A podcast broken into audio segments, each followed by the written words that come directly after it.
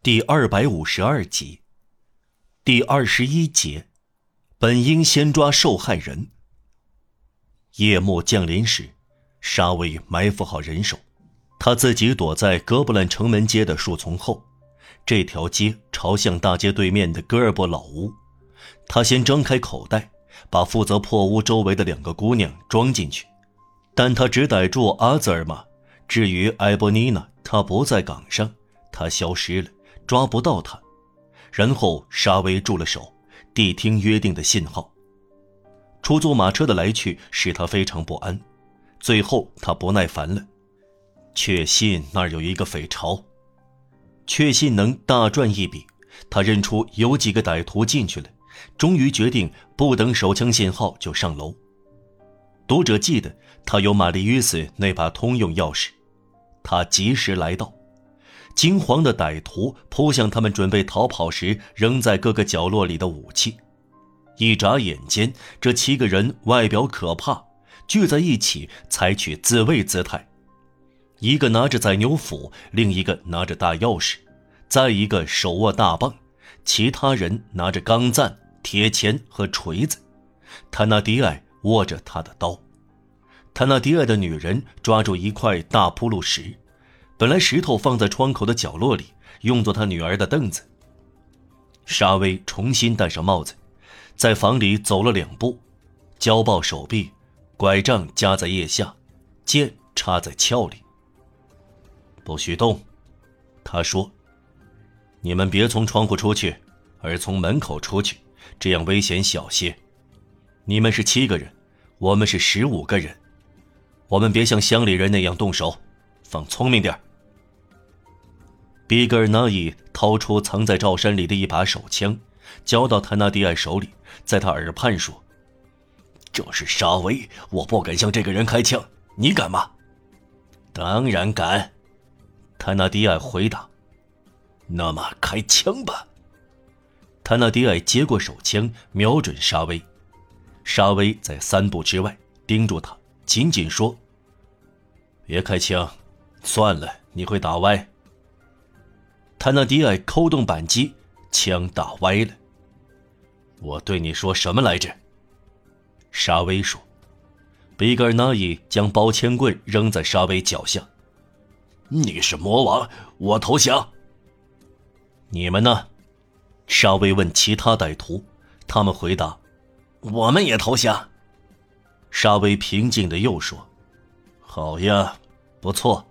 我对你们说过，放聪明点我只要求一件事，比格尔纳伊又说：“就是关在牢里时要给我烟抽。”一言为定，沙威说。他回过身来，向身后叫道：“现在进来吧。”一队警察手里握着剑，另一队拿着包铅棒和粗短木棍，听到沙威的叫声，一拥而入，把这些强盗捆绑起来。这群人只被一支蜡烛微微照亮，使匪巢充满床床黑影。全都靠上！沙威叫道：“你们敢再走近一点？”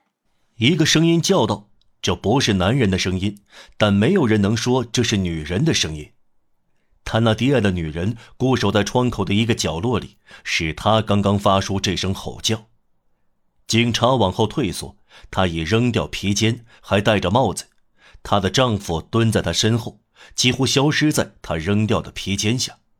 她用自己的身体遮住他，双手将铺路石高举过头，好似女巨人要抛出岩石一样晃动着。哦，当心！她叫道。大家向走廊退去，陋室中空出一大块地方。他那低矮的女人瞥了一眼束手就擒的歹徒，用沙哑的喉音喃喃地说：“胆小鬼。”沙威微笑着，走到泰纳迪埃的女人盯住的空地。别走近，滚开！要不我砸死你！好一个投弹手！沙威说：“大妈，你像男人一样有胡子，但我像女人一样有利爪。”他继续往前走。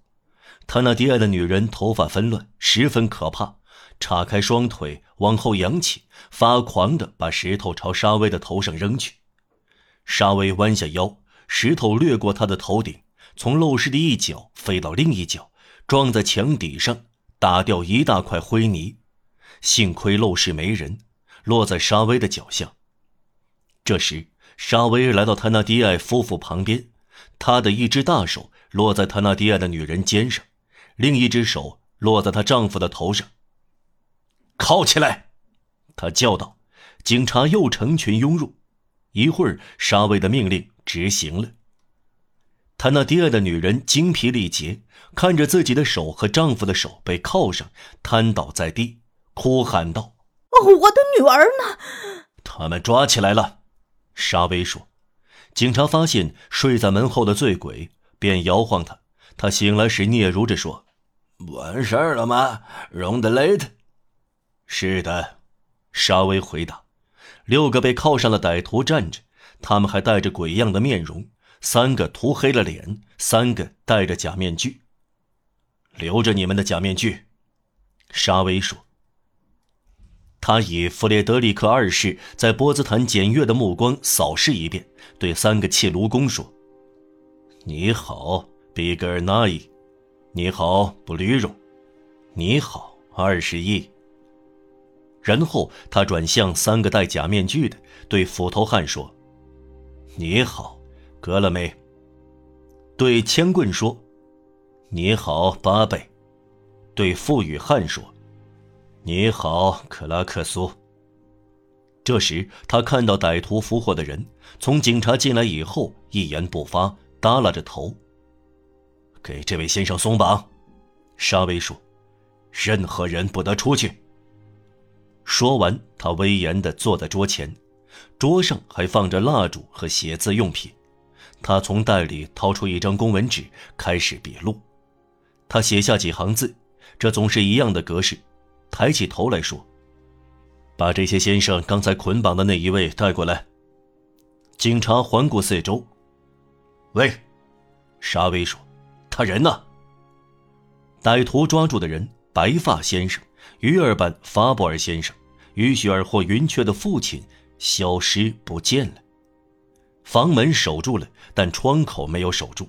他一看到松了绑，正当沙威要做笔录时，他利用混乱、嘈杂、人多、黑暗和注意不在他身上，从窗口跑掉了。一个警察跑到窗旁张望，外面看不到人，绳梯还在颤动。见鬼！